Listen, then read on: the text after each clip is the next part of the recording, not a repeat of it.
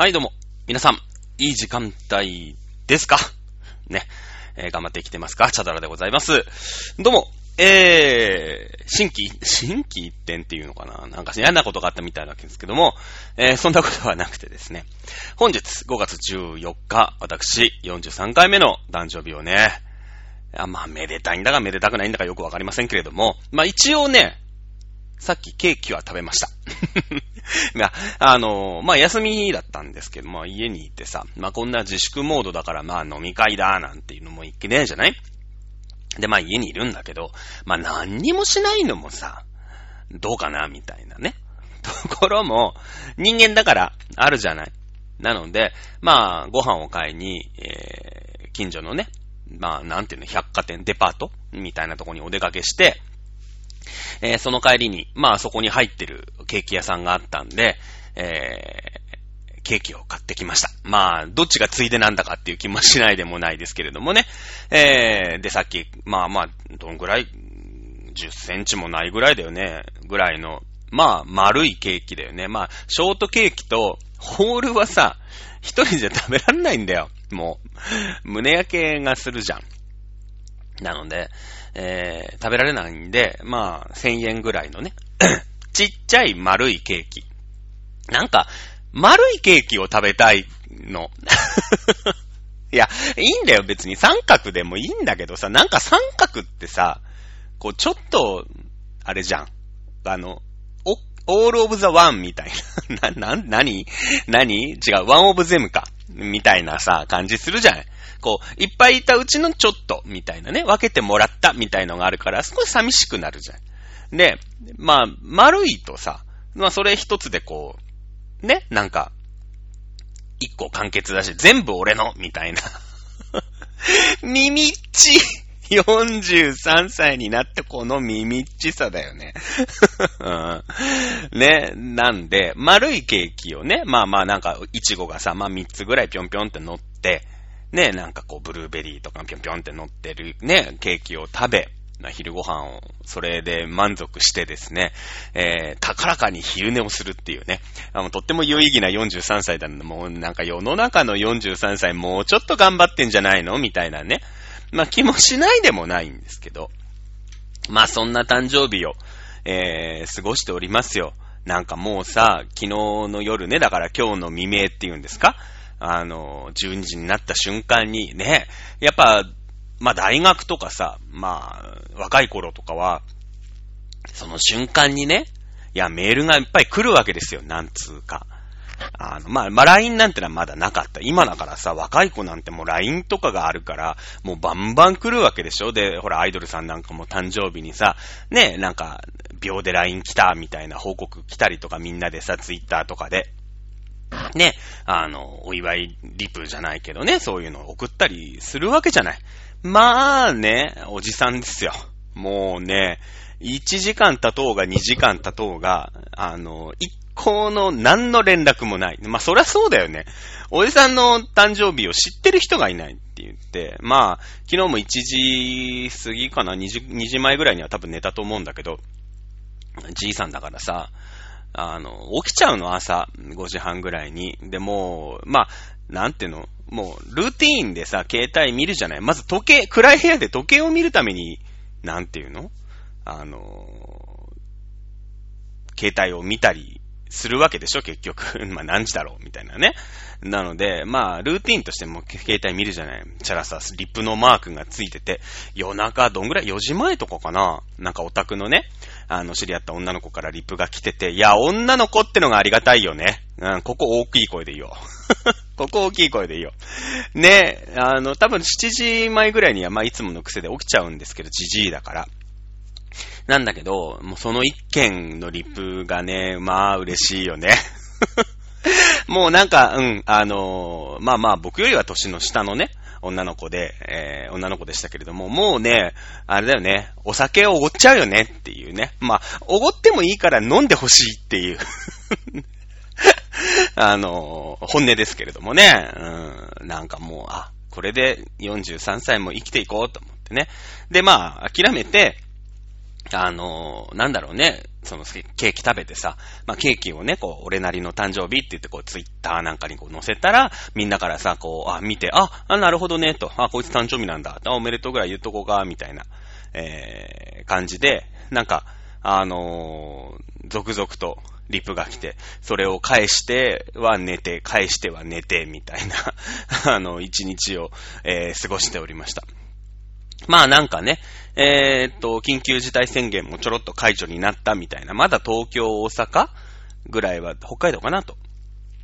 はちょっとダメですよ、みたいな感じなんで、まだまだね、あれですけど、なんとなくこう少し、まあ光が出てきたというか、まあでも日本人のやることだから、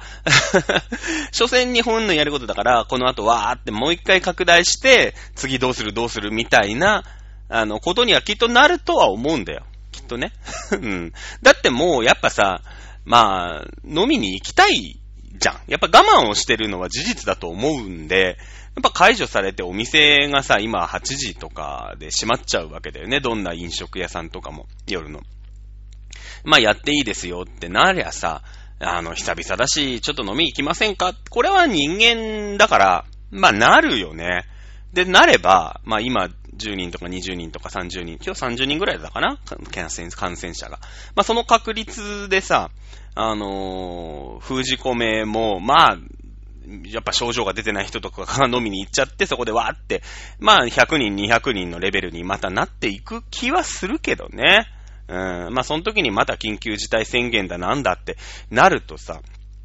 ね、その、今日は、じゃあ食材の仕入れとかっていうことになるわけじゃない。今日やって明日もやって明後日もやるから、こう、仕入れをね、飲食業の人は仕入れをしてくるわけだけど、今日やりました。はい、明日からダメですってなると、またね、そういうフードロスとかいろんな問題がきっと出てくるのかなと思うけれども、まあでも二次感染っていうんですか？まあそういうのは、あるよね。で、逆に、そういうのがあるもんだと思って、こう、生きていかなくちゃいけないかなという 気はしますけれどもね。はい、ということで、えー、まあなんか5月中にはなんとかなり、なるのかな？まあなんとかなるためにみんな頑張っていかないとね、あの、死活問題だからさ、やっぱり、そういう人たちにとってはね、うん。と思います、正直。ね、えー、そんなこんなで、まあ今週は別に、えー、誕生日があったぐらいで まあ、誕生日はね、誕生日としてありがたく話したけど、まあ、ただただ、おじさんが一個しゃ年を取ったっていうだけなんで、まあ何を喋ろうかなと思ったんだけど、まあ今週特になんか、こう、センセーショナルなことというのはあんまりなくてですね、あの、まあ5月の10日に、なんかツイッターをね、見れば見るほど、なんかもう、全員メイドみたいな。で、その、メイド、ね、5月、メイちゃんだよね。トトロのメイちゃんとサツキちゃんで、あれ両方5月っていう意味で、まあ、姉妹両方とも5月生まれ、えー、なんだと思いますけれどもね。うん。っていうことは、まあ7月ぐらいに、えー、糸井重里とお母さんが、まあ何かをちょめちょめをしたということにはなるんだけれども、どんだけ7月が好きなんだみたいな。まあ大学がね、きっと休みに入って7月だから、まあしばらくこう在宅勤務みたいになるわけですよ。ね、高校学も。ね。で、しばらくやっぱり学者さんだからお父さんもさ、ね、まあ家に帰って、まあ、じゃあ、これも作るか、みたいなことになったんじゃないかと、邪推はしますけれどもね。えー、まあそれがメイドの日で、ね、だったら5月の土曜日は全部メイドの日でいいんじゃねえかと思いますけれども、まあなんか5月の10日メイドの日ということで。えー、じゃあメイド、ね、まあ、言うてもオタクラジオ、最近全然オタクラジオやってないんで、あの、メイド、ね、今日はもうメイドを掘り下げていこう と思います。はい。えー、まあ、何？じゃあ皆さんメイドって言ってさ、こう、どういうイメージを、まあ、お持ちになるかという話でさ、まあ日本のメイドって、もう、なんていうの、オタク文化としてのメイドってなってるから、まあ割と、歪曲されてるというかさ、本来のメイドって、まあ、ちょっと身分制度から言っても下の身分だったりとかでさ、まあ使用人とか、そういう意味だよね。まあ、女中さんとも言うよね。昔で言うと、方向に出されていた、まあ、農家のさ、娘さんとかだったりで、まあ、方向って言って、まあ、住み込みのお手伝いさんとでも言おうかな。うん、に出されていた、まあ、女の人のことを指すわけですよ。で、まあ、もちろん日本で言うと男の人は、まあ、方向、方向人っていうことになって、えー、何ですか？まあまあ、いわゆる、大棚というね、えー、まあ大きな商家の、に住み込んで、まあ商売を教わっていく、いうような、あの、人たちで、まあ女の人をまあ、一応メイドさんということにしようと、いうことにはなるわけなんですよね。うん。で、まあ、日本ってさ、まあ、多分ピアキャロットと、えー、トゥーハートっていうね、二大えー、メイド萌え文化に大きく肩入れする、なんかこう、なんていうのかな、エポックメイキングなことがあるわけですよ。まあ、ピアキャロットへようこそ。ピアキャロットっていうのは、ピアキャロット、両方ともエロゲーなんだけどね。うん。1990年、80年代かな。80年代後半から90年代にかけて、まあ、大流行した、まあ、パソコンでやるエッチなゲームなんですけれども、えー、まあその後ね、まあ流行りに流行っちゃったから、そのエッチな部分を除いて、まあなんていうの、まあ純文学とでも言うか、うーん、純文学って言ったら怒られるな。まあ、そのライトノベルのね、エロなしのっていう意味の純文学みたいなので、まあリメイク、アニメにもなったし、小説にもなったしということで、まあリメイクをされていくわけなんですけれども、あの、で、えー、まあメイド服。メイド服って、そもそも、そもそもね、その、ひらひらしたりフリフリしてる、えー、必要っていうのは、まああんまりないわけですよ。で、レースっていうもの。まあ、いわゆる皆さんが、なんていうんですか？あの、イメージするところのメイド服ってきっとレース字が使われているんですけど、レースっていうのはもともとすごい効果。まあ、手間がかかるよね。まあ今はもちろん機械がありますからそうでもないんでしょうけれども、えー、まあ中世であったり、まあそれ以前に対し、それ以前に関しては、まあレースというのは本当に高いいいもの、高価なものなんですね。で、それこそ、その、レースを編み込むためのメイドさんがいたみたいな、えー、感じなんで、そのメイドさんがレースを消費してしまっては何の意味もない。ね。えー、いうことなんで、とても質素な、えー、服。もちろん、え、家事をしますので、エプロン、前掛けをね、え、しておりますけれども、あの、あまり過度な、装飾というのは当然なかったようでございます。そして、まあ、色はね、今でも黒だったり、まあ、焦げ茶だったりかな。あ地味な色が多いんですけど、まあ、これにもいろいろ由来、まあ、諸説当然あるんですけれども、えー、黒。黒って、まあ、メイドだから、もともとは西洋のものなんだろうけど、西洋でイコール黒で何をじゃあこう想像するかっていうと、ね、まあ黒猫に黒服で真っ黒黒だわっていうセリフで何のことか分かった人は、えー、とても すごい人だなと思いますけど、あの、魔女ですよね。魔女なんですね。えー、まあ魔法使いって言うとまたなんか魔法使い萌えとかいろんな要素が入ってくるんで、ちょっとこう割愛、割愛しますけれども魔女なんですね。つまり、黒い服を着るということは、え囚人ないしは、まあ魔女。ね、えー、社会的に迫害された人という意味があるので、すごくこう、黒い服を着た、あ黒い服を着るということに対して、えー、非常にこうタブー感というか、あ意味嫌う風潮があるんですね。あのー、西洋は特に。ね、えー、だから、まあ、シンデレラとかもさ、まあ、グレーとかね、よく描かれるよね。シンデレラも、まあ、あお姉様たち がいて、まあきっとおめかけさんの子供だから、まあ迫害をされて、えー、家事をさせられるんだけども、えー、まあ黒ないしはグレーで、こう、いろんなことをね、はい、シンデレラ、ここが汚れてるわよとか言われちゃうわけでしょお母さん。で、これも実のお母さんじゃなくてさ、本当のね、えー、実の正当な子供とおめかけさんの子供だから、まあ、一応住まわせてやってるけれども、こう、家事とかをさせられるみたいな。まあ、グレーとかでよく表現されますよね。で、結構飾りっ気のないエプロンをしたりとかしてるんで、まああんなにね、ひらひらしてはいけないわけですよ。で、まあ、ピアキャロットへようこそっていう、エッチなゲームがありまして、まあ、メイドというか、あれはね、またちょっと違って、あの、まあ、アンナミラーズに近いかな。まあ、お給仕をするという意味では、まあ、メイドと言えなくもないんですけれども、ピアケレットへようこそも、あの、ファミリーレストランの、えー、制服が、まあ、なんていうの、ひらひら、ちょっとこう、バストコンシャスなね、えー、ひらひらのエプロンをつけて、みたいな、まあ、その、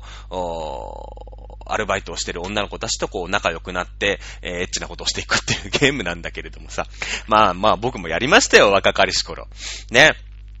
えー、FM タウンズだったかな ?PC98 だったかな？忘れちゃいましたけど。うちは親父が富士通なもんだから、あのー、最初は FM タウンズ、タウンズ版あったかな？忘れちゃいました。ね。えー、まあ、大流行したんですよ。で、こう、ああいう、なんていうの、かわいい、うーん、エプロンをしてね。で、ミニスカートでさ、まあ、あんなミニスカートの、えー、ファミリーレストランだな、存在しないんだけれども、まあ、架空のものとしてね、えー、まあ、存在してるわけですよ。その、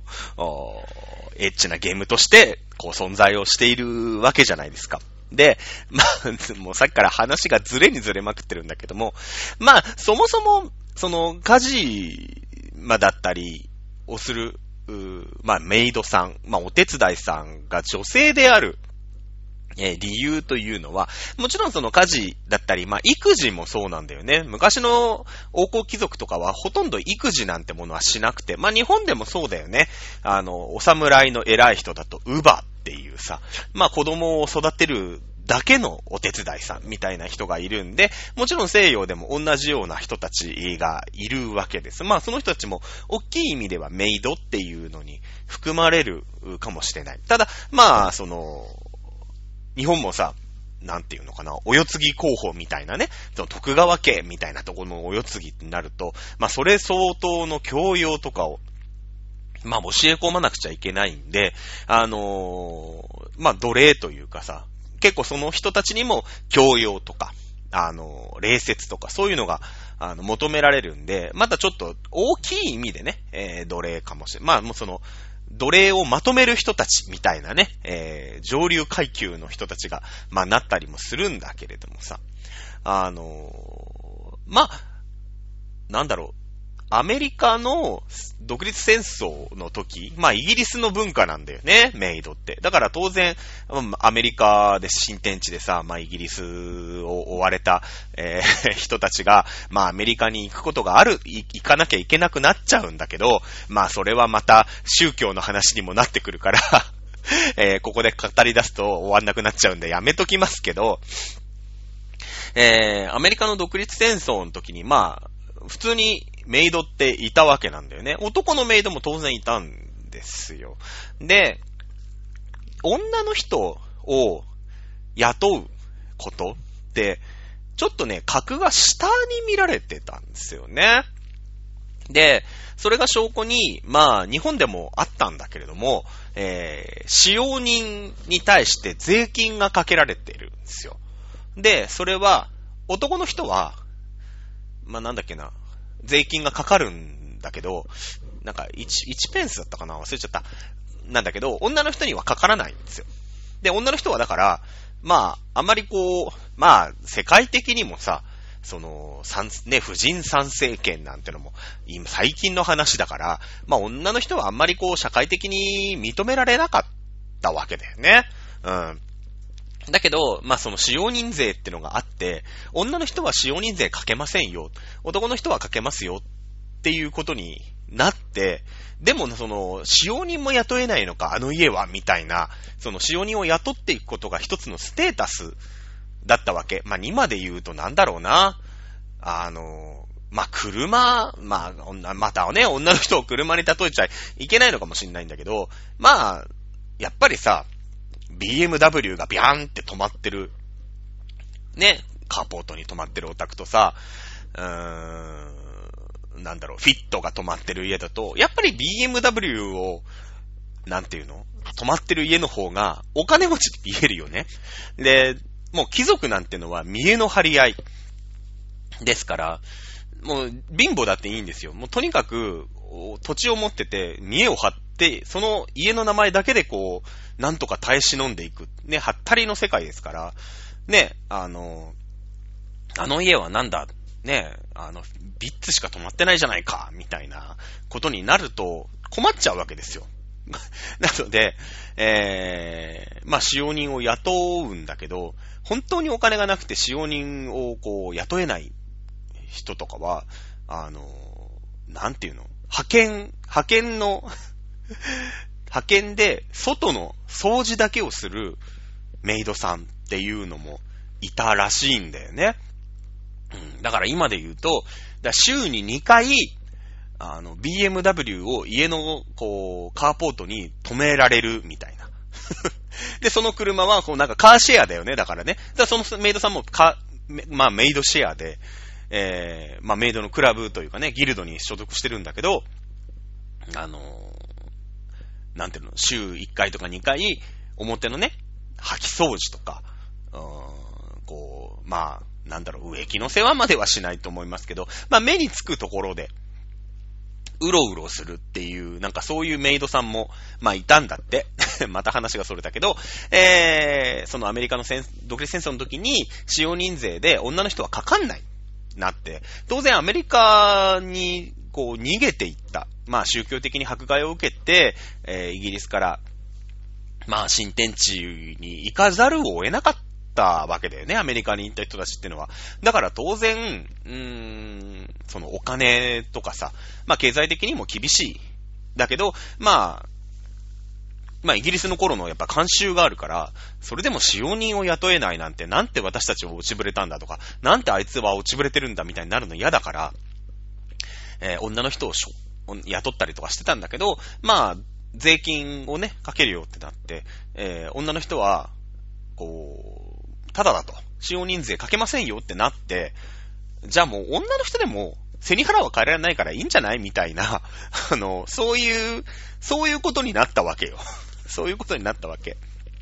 で、その、いわゆる、まあ、あそしてやっぱり、こう、女の人よりも男の人の方がさ、社会的にさ、どんどんどんどんこう進出してって、えー、いわゆる小作能だよね、奴隷みたいな、その、身分を廃止していくっていう機運が高まってってさ、まあ日本もそうだよね。あの、大地主さんからこう、田んぼを借りてやるっていう小作農っていうのが廃止されたりするんだけどもさ、まあ、あの、当然、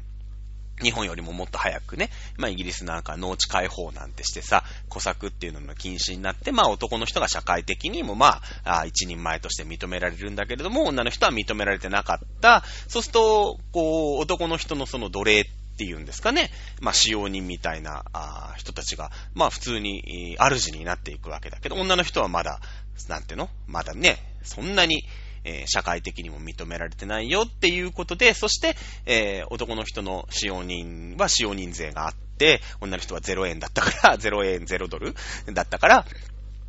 あの、女の人のね、いわゆるメイドってというと、イコール女の人みたいなのがわーって広がっていったっていうのが、まあ、1800年代にあって、なげ ね、あってよ。で、そのピアキャロットへようこそとか、まあ、トゥーハートとか、ね、トゥーハートっていうのも、まあ、リーフっていう会社が作って、えー、これはまたメイドに、プラスアンドロイドっていう、またよくわかんない、こう、ピアキャロットへようこそは、あの、ファミレスでバイトしてる女の子がフリフリしてただけだから、まあ、生身の人間なんだけれども、トゥーハートは今度、えー、まあ、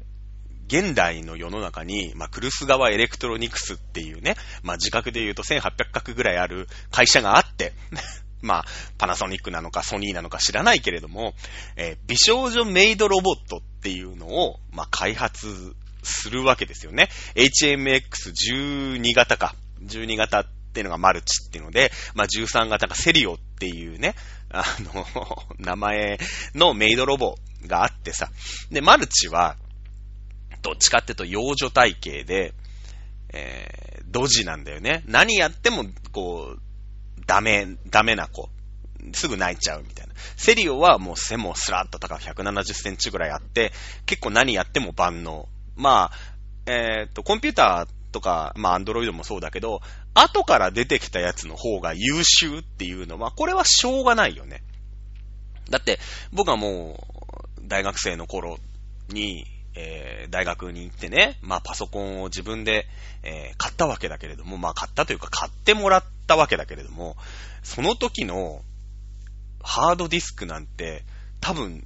1ギガもないよね。ギガなんて結構なんか、すごいとんでもない感じじゃない？でも今もうさ、い、な、1テラとか テラってなんだよって思いながら、ね？まあ、どんどんどんどん、まあ、その、第7世代とかさ、なんとかコアプロセッサーなんちゃらの よくわく、全然俺は知らないんだけど、そういうの。でもやっぱり、後から出てきたマシンの方が、性能がいいなんてのは、よくある話で、まあ、HMX っていうのはまあ、まあその型番なんだけど、HMX12 型っていうのがそのマルチっていう、まあメイドロボでさ、結構幼児体型でドジっ子なの。で、HMX13 型ってのがセリオって言って、すごいこう、うん、スラッとしてて、何何もおっぱいもバーンって出てて、おっぱいあったかな？あんま覚えてないな。あの、もうやることなすこと結構、なんていうの、こう、まっとうなんだよね。あの、すごい、こう、できてるわけ。でき、できる子なんです。セリオさんの方が。でも結局、マルチの方が、こう、主人公として、主人公とかヒロインとしての、こう、なんていうのかな、意志って、い、射止めるわけですよね。あの、場所。そこを、そこがまた面白いところで、じゃあ全知全能な、あでもこれはアンドロイド論に、アンドロイド論になってくるから ちょっと置いとく。今、メイドのことを喋ってたんだっけ？まあまあいいや。まあメイドロボっていうのがあって、じゃあそのメイドが完璧だったらどうなのか？みたいなことで、えー、まあその日本のさ、いわゆる日本でいうメイドね、まあ、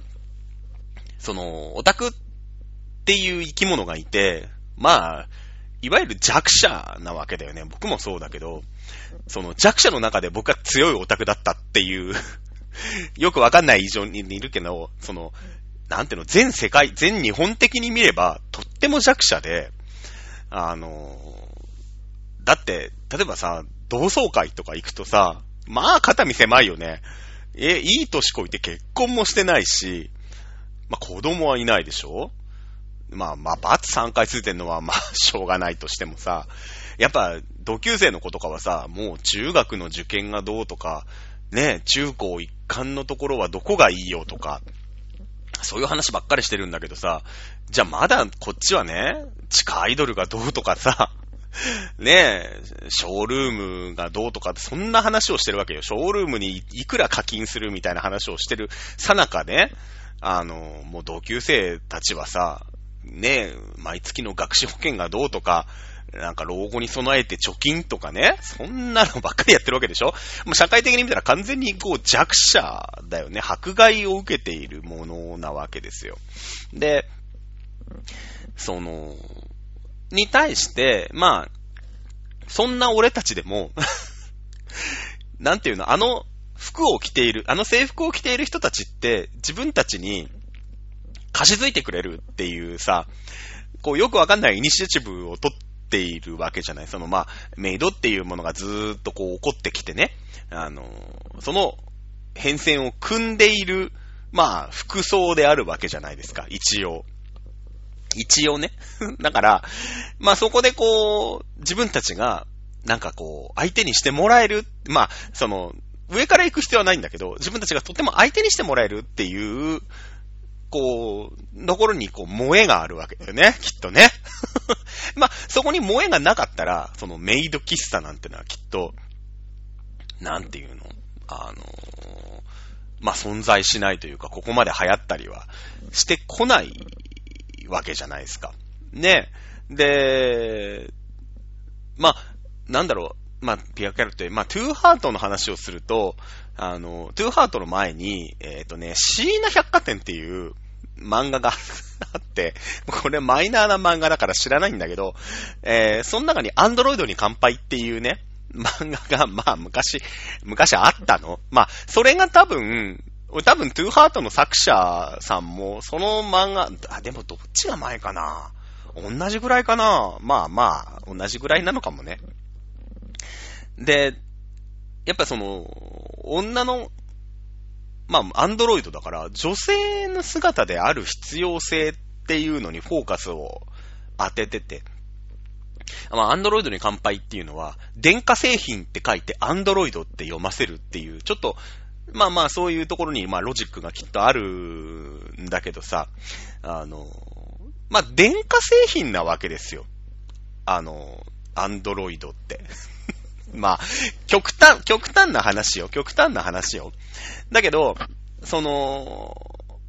それに対して、まあ、可愛らしい女性に扮しているわけだよね。あの、まあ、女性型のアンドロイドっていうのがまあ売られてて、で、でも能力的には、その、男性型というか、非女性型か。いろんなまあ、こう、アンドロイドがいるんだけどさ、非女性型の、うん、アンドロイドの方が能力に長けてる。で、お金を出して、その、まあ、いろんな能力を買うというところでは、女性の姿である必要はないわけですよね。で、なおかつその女性も、女性型というだけではなくて、えー、なんだろう、あの、まあまあ、こう、なんていうの、革のさ、ラテックスみたいなのを一枚剥ぐと、まあコードがこう剥き出しになってたりとか、こう、コンピューターがいっぱい入ってたりするわけじゃないですか。ね。っていうので、その女性なんていうのはまやか、すごい覚えてるのはまやかしなんだというセリフがまあ、その漫画の中にあるんだよね。いやまあ確かにそう、そうだそうだと思ってたんですよ。ただ、あの、もっとこう印象に残ってるのは、じゃあその女の人、いわゆる、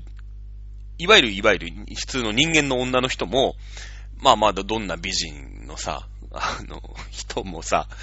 あの、皮を一枚剥げば、その、理科室に置いてあるああいう筋肉の、あるじゃない、解剖くんって言うらしいんだけど、解剖くんなわけです。本当にその、上に見えている、こう、皮の部分がもう美人として、可愛さとして認識をされるというだけで一緒じゃないかと。ああ、そういうことかってなって、えー、だったら僕は、その、女性型のね、アンドロイドを買うって主人公が言って、まあ、あの、買っていくっていう、確かそんなような物語なんだけど、ああ、なるほどね。じゃあ、その一枚の皮の可愛さだったりに、こう、何を求めるかと いうことって、まあこれはだから対男性が女性に対してどうのこうのっていうのにも、まあ、あれだよね、結びついてくるような気もするけれども、えー、まあそんな感じでまあまあまあ、ピアキャルということとトゥーハートが、まあ今日のメイドのね、あのー、いわゆる、こう、メイドっていう、今、今のメイド服みたいなさ、ものをこう、形作っていってるわけですよ。ね。で、まあまあ、そのメイドを、まあいわゆるその現実にいた、まあお手伝いさんみたいなののメイドを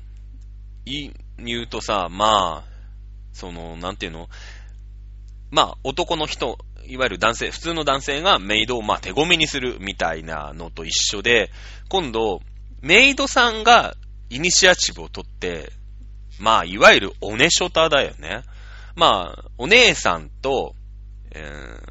ショタ。だから、えー、まあ、幼少期から、まあ、青年になる手前ぐらいの男の子にこう、ん？アプローチをする方ね。で、おねしょたは、これは本当にあった話で、いわゆるその、まあ、メイドさんを手ごみにするってもちろんね、あの、あったと思いますけど、それってすごく恥ずべき行為なのね。あの、奴隷だったし、身分も低い。まあ、教養もないっていうことなんで、まあ、それがあんまり表沙汰になるということはね、本当にこう、秘め事としてあったと思いますけれども、おねしょたはね、あの、実際問題、よくある話。まあなんでかっていうと、まあそういう性のこう、発達期である、ね、ショタ、ショタさんたち、ショタさんたちってひどいよね、はさ、まあ身近にいる女性で、まあ母親よりは、こう、年齢は近いわけですよね。うん。あのまあ結婚する前の女性が多いですから、あの、いわゆる、奉公人なんてのは。で、なってくると、まあ、一番最初に女の人、まあ女性として意識するのは、あの、まあ、メイドさんであるということは、よくある話で、で、あったようですね、実は。まあ、それはなんでかっていうと、えー、日本で、まあ、そうだな、5、ナンバー5ぐらいに入る、まあ、文学家の人たち、人は、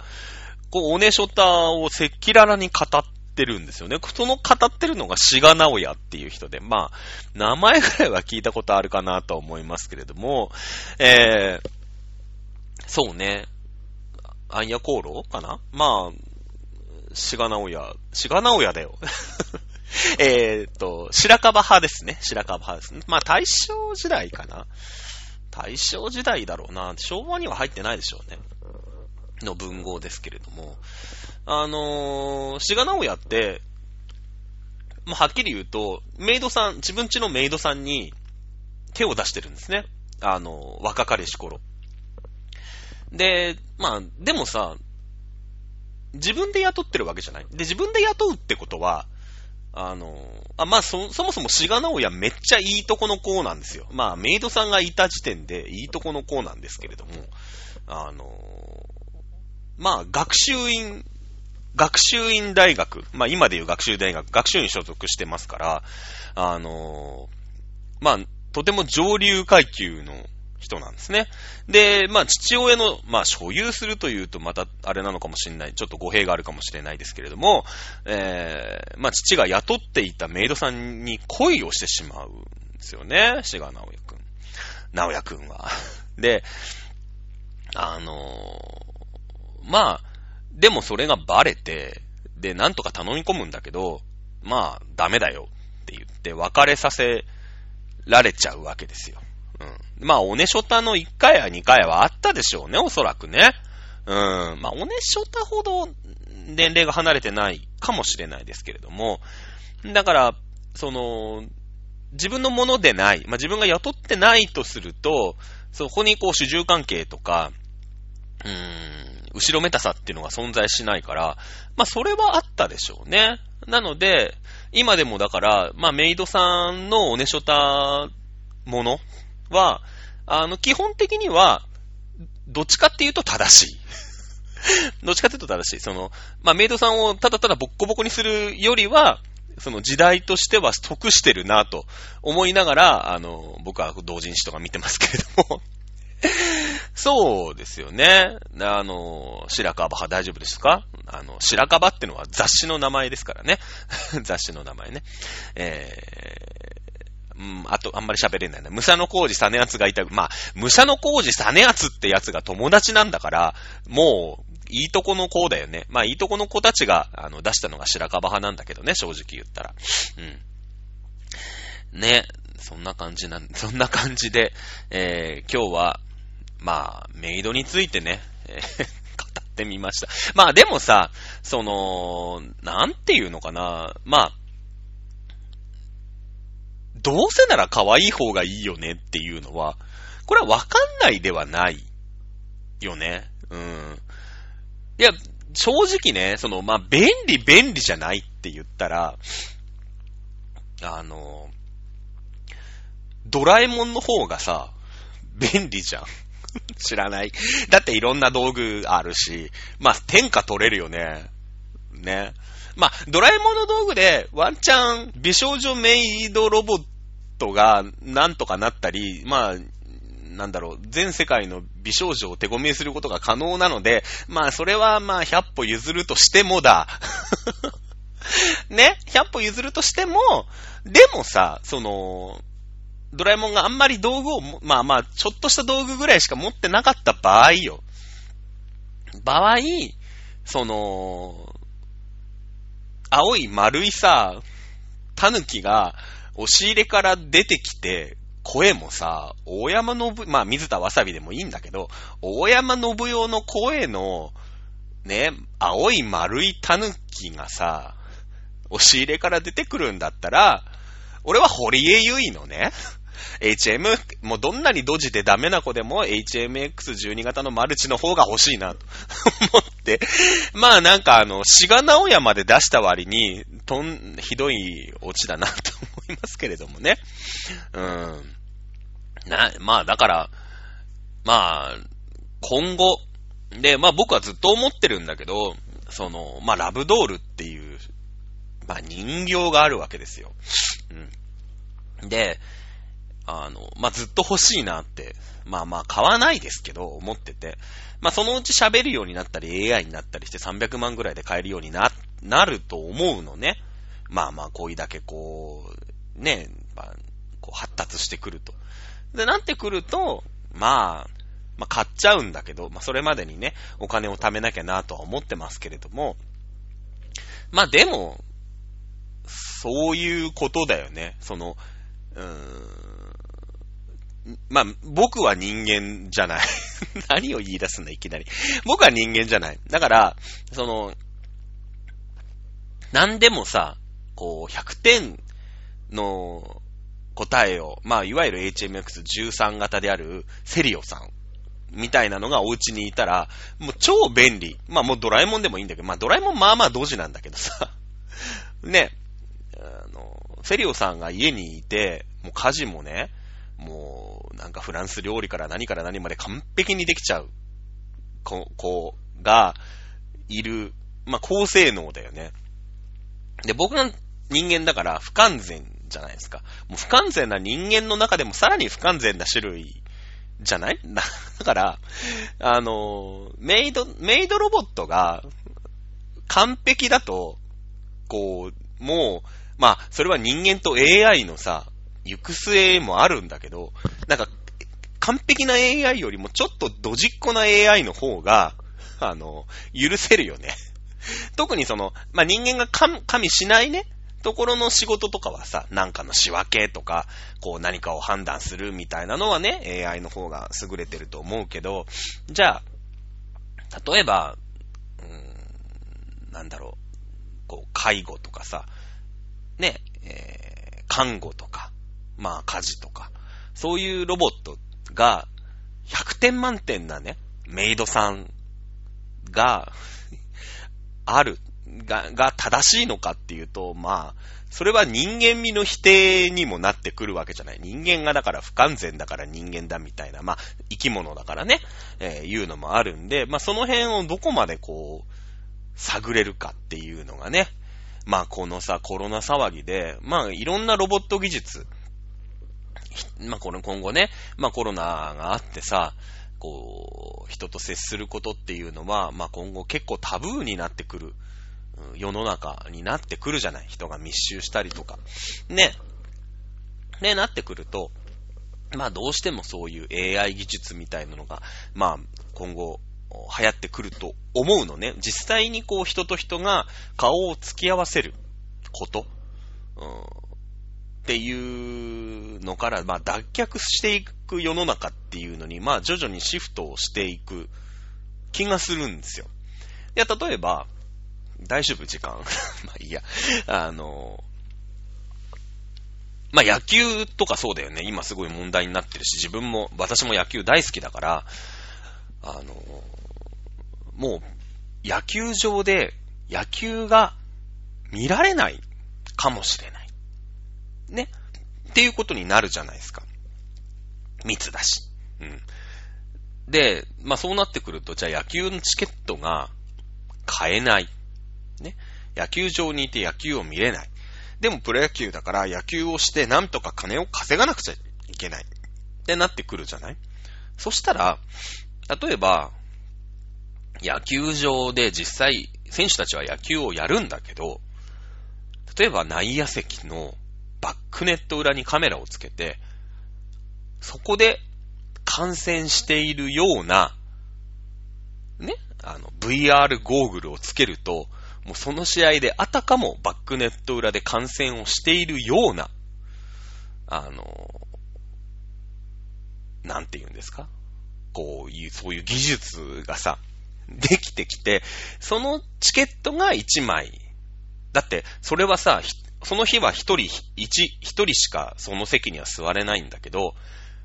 千人座れるわけじゃない。逆に。そのいい席によ。まあね、野球場で3万人ぐらい座ってるんだけどさ、